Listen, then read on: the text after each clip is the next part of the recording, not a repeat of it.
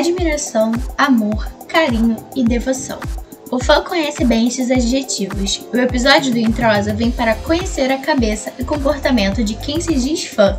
Inclusive, você é fã de quê? Aqui a gente abriu para tudo: livros, música, teatro e muito mais. E tudo que não pode faltar no Introsa, assunto para muita pauta. Porque afinal, aqui é sobre tudo e nunca sobre nada. Pegue um café, chá ou água e venha comigo e Introsa.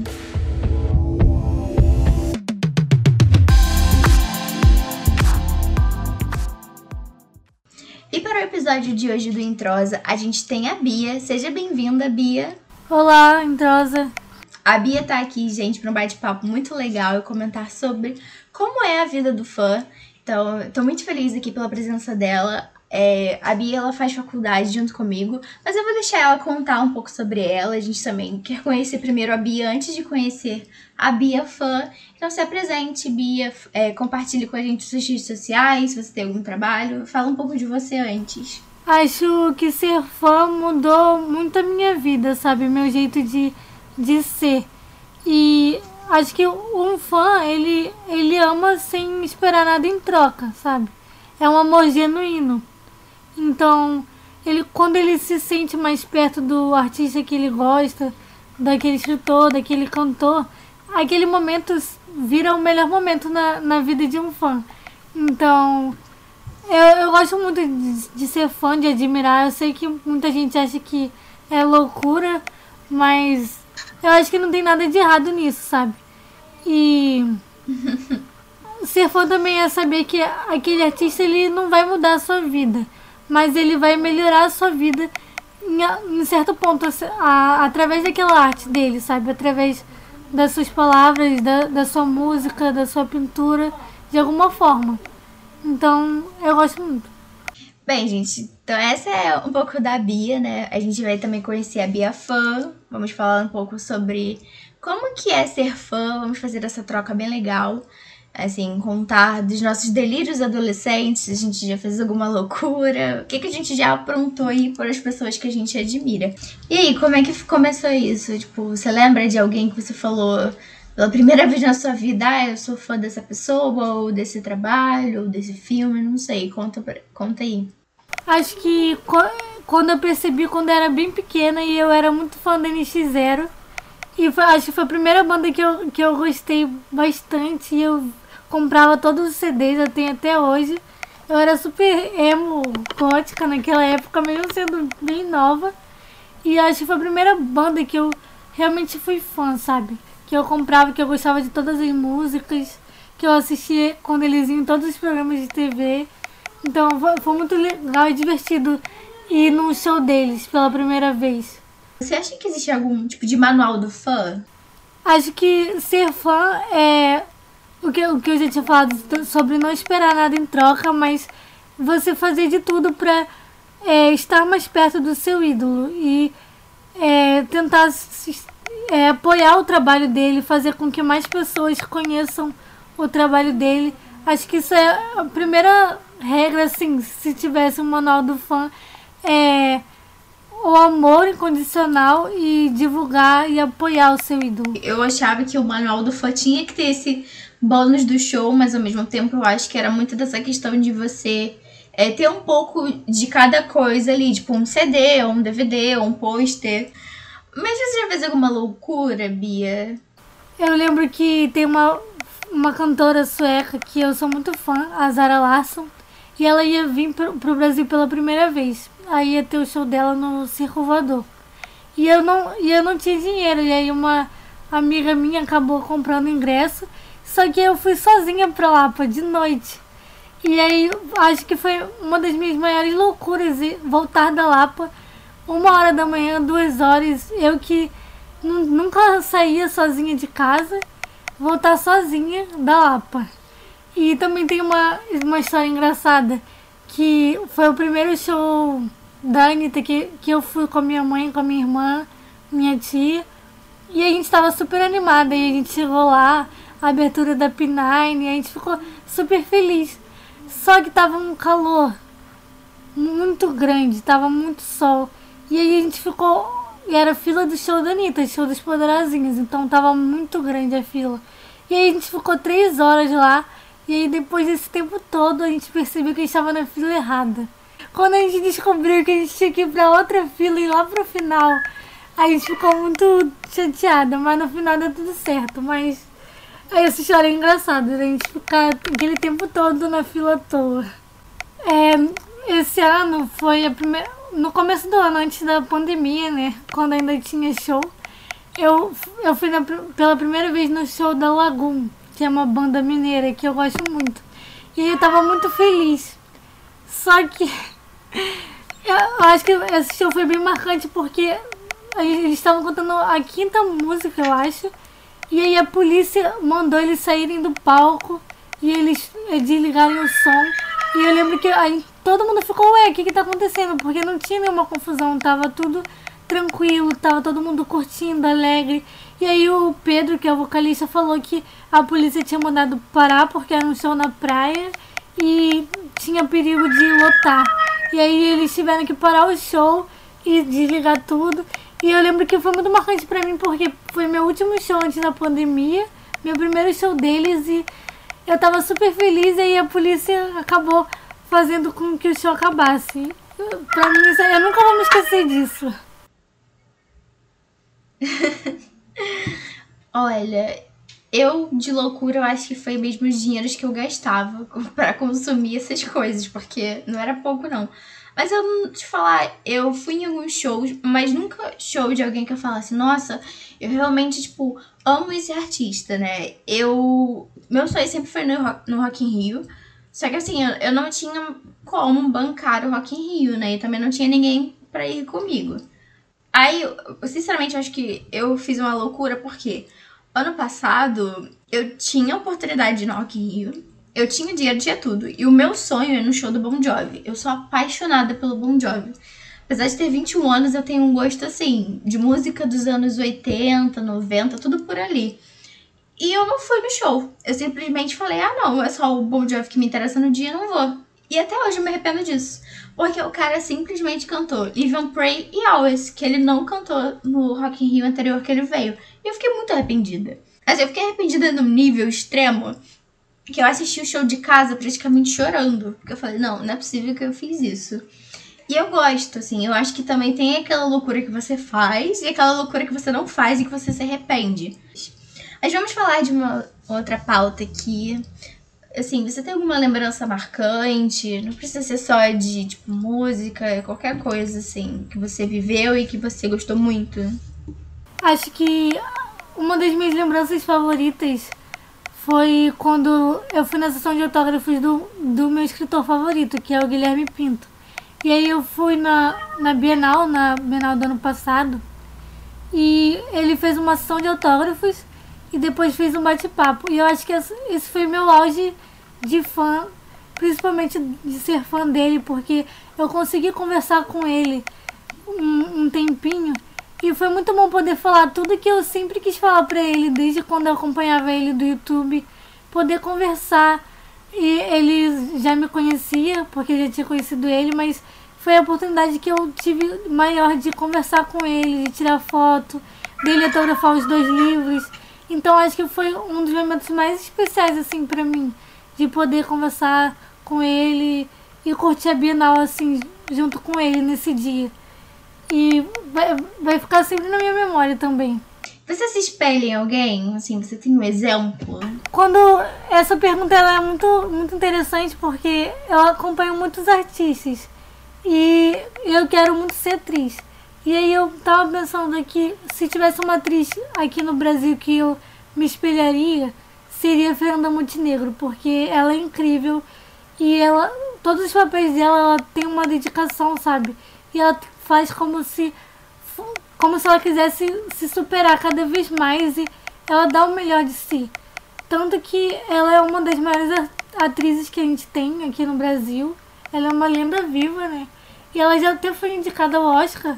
Então ela acho que é uma das minhas maiores inspirações, sabe? Sim, com certeza. E a gente sabe, né, que o fã também tá limitado a passar por diversos tipos de preconceitos, julgamentos. Eu gostaria de saber de você se você já sofreu algum tipo de preconceito, assim, se já te julgaram, se você já passou por alguma situação desse tipo por ser fã. Sim, porque tem sempre alguém que fala, ah, aquele artista nunca nem sabe da sua existência, nunca vai te dar bola, você nunca vai conhecer ele, nunca vai ir no show. Então, às vezes eu já, já sofri, ainda mais no colégio, né? Sempre tem aquele um pouco de bullying, aí vem alguém engraçadinho querer fazer piada e falar, ah, por que você gosta desse artista? Ele nem canta bem, alguma coisa assim. Sempre tem alguém, né, pra julgar. Mas eu acho que isso é normal é, só que os fãs, eles realmente eles não, não ligam, né? O, o mais importante para eles é aquele amor sobre aquele artista. Então, eu já fiquei chateada várias vezes, porque eu não queria que as pessoas falassem mal, né? Daquele artista que eu gosto. Mas é, com o tempo eu aprendi a lidar, sabe? Com esses julgamentos. Ah, com certeza. Eu imagino porque temos gostos muito diferentes, assim, a nossa sociedade é uma sociedade crítica, mas é muito interessante saber que você consegue separar a sua razão aí, o seu sentimento acima da opinião dos outros. Isso é muito interessante. Mas o que que isso já causou para você? Isso já te gerou algum sentimento ruim? Como é que você lida com esse tipo de coisa? Porque eu imagino que realmente não seja fácil. É, eu acho que a gente, ainda mais agora com essa cultura do cancelamento, eu acho que a gente tem que ver as críticas.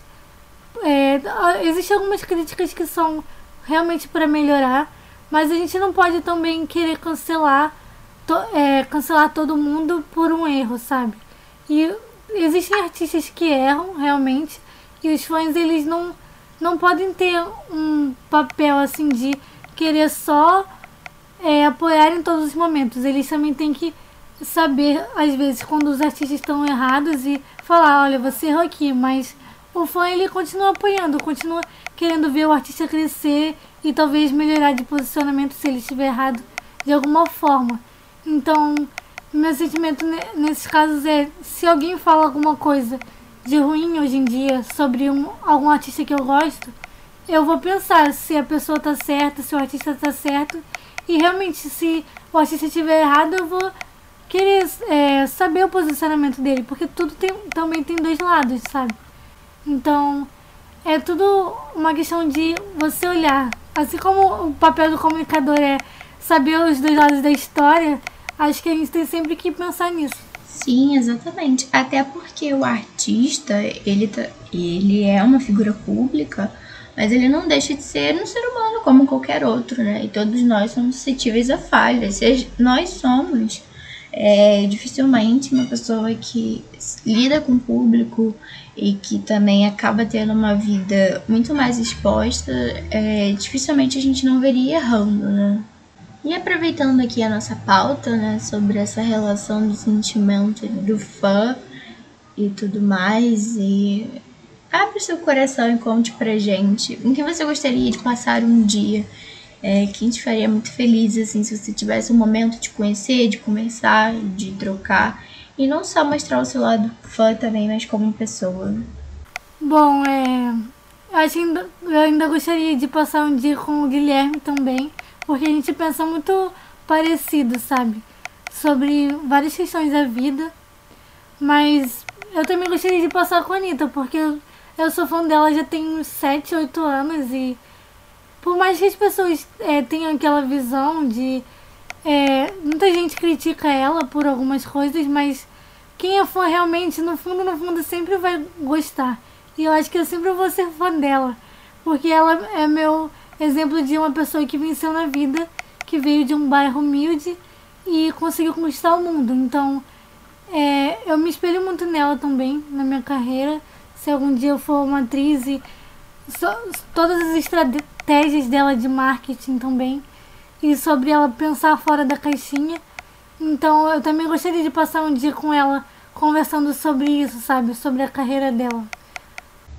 Esse ponto que você comentou sobre se identificar parece uma coisa muito comum dos fãs, né? Eles normalmente adotam alguém não só porque se identifica em questão de música, do que, que a pessoa está escrevendo, ou da forma como atua, se é bom ou não, mas tem uma identificação também com algumas coisas, né? Inclusive de pessoas falando até de signo.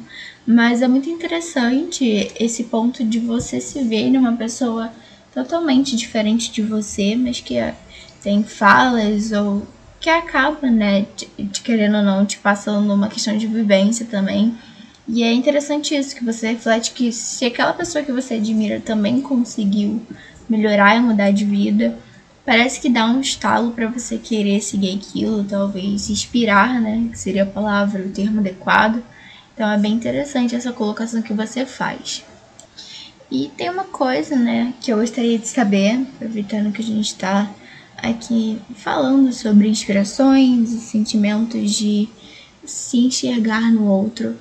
Conta aqui para a gente do Entrosa um pouquinho do que, que ninguém fala, o que, que ninguém conta sobre o que é ser fã. Acho que o que ninguém conta é que o fã ele, ele ama mais do que qualquer, uma, qualquer pessoa que tá de fora, sabe? As pessoas que veem algum artista de fora pensam talvez de uma forma diferente. O fã ele é quase que da família, ele entende os lados do artista, ele acompanha desde o começo, ele faz de tudo para apoiar artista, aquele artista até o sucesso, depois do sucesso também. Ele gosta de juntar é, disco, de juntar os livros, de colecionar. Então ele faz de tudo para estar mais perto. Então acho que as pessoas deveriam, talvez quem tem esse pré-julgamento, mas olhar com uma visão mais carinhosa dos fãs, sabe? Porque eles só querem apoiar o trabalho do artista sem serem julgados. Sim, isso é fato. Todo fã acompanha muito o seu artista, faz muito por ele. E a gente sabe que em 2020 isso não foi possível, né? A gente está enfrentando uma pandemia ainda que mudou a forma de vida, a nossa forma de se ver também. E algumas coisas que nós estávamos habituados, isso inclui shows. E então, gostaria de saber de você, quando acabar a pandemia, o que, que você quer fazer, que lugar que você quer ir, onde você quer exercitar a sua arte de ser fã, o que, que você espera? Bom, assim que as coisas melhorarem um pouco, eu tô com muita saudade de ir em algum show, de algum artista que eu gosto muito. E também de ir em peça, de, de ir ao teatro. Tô com muita saudade. Então assim que isso tudo estiver melhor, com certeza eu, eu vou estar em algum show de algum artista que eu gosto muito, sabe? Voltar a consumir a arte, sabe? Sim, frequentar shows, é, ir a grandes eventos, acho que é uma coisa que todos nós queremos. Mas eu gostaria de saber como é que é a Bia Fã atualmente. Como é que você se enxerga? Acho que a internet acabou aproximando a gente, sabe? Então, com, com as redes sociais a gente acaba se sentindo mais perto dos artistas. Você pode mandar algum tweet ou comentar na foto no Instagram e o artista pode curtir ou responder. Então, hoje em dia, a, a relação do fã com o artista mudou muito, né? Então, eu acho que hoje a Beatriz ela se sente muito mais próxima dos artistas e também com o meu trabalho, eu quero trabalhar com entretenimento, seja continuar no site, escrever matérias e entrevistar os artistas, ou gerenciando a carreira de algum artista, que eu estou estudando para isso também. Mas é, eu acho que o mais legal da, de, do, de ser fã em 2020 é essa proximidade que os, que os fãs têm. Podem assistir live, podem participar das, live, das lives com os artistas. Então, acho que é isso. Mesmo que a gente esteja atualmente na, numa pandemia, a gente está próximo de alguma forma. Porque se fosse antigamente, não teria essa proximidade, né? Então, acho que é, o fã de 2020 ele está muito mais próximo e muito mais antenado na vida do artista. Olha, confesso que esse nosso bate-papo me fez refletir se eu realmente sou fã, porque eu realmente fico admirada com a forma que você se espelha, com a forma que você admira e que você consegue ter esse contato com as pessoas que você gosta. Eu acho que todo mundo deveria ter essa oportunidade de ir a shows, de ir a eventos culturais, de ir ao teatro também, que eu acho muito importante. Conseguir acompanhar alguns eventos como Bienal, Rock in Rio, que são coisas boas também, assim, são lazer, mas também é cultura, é entretenimento. E eu acho que vale totalmente a pena.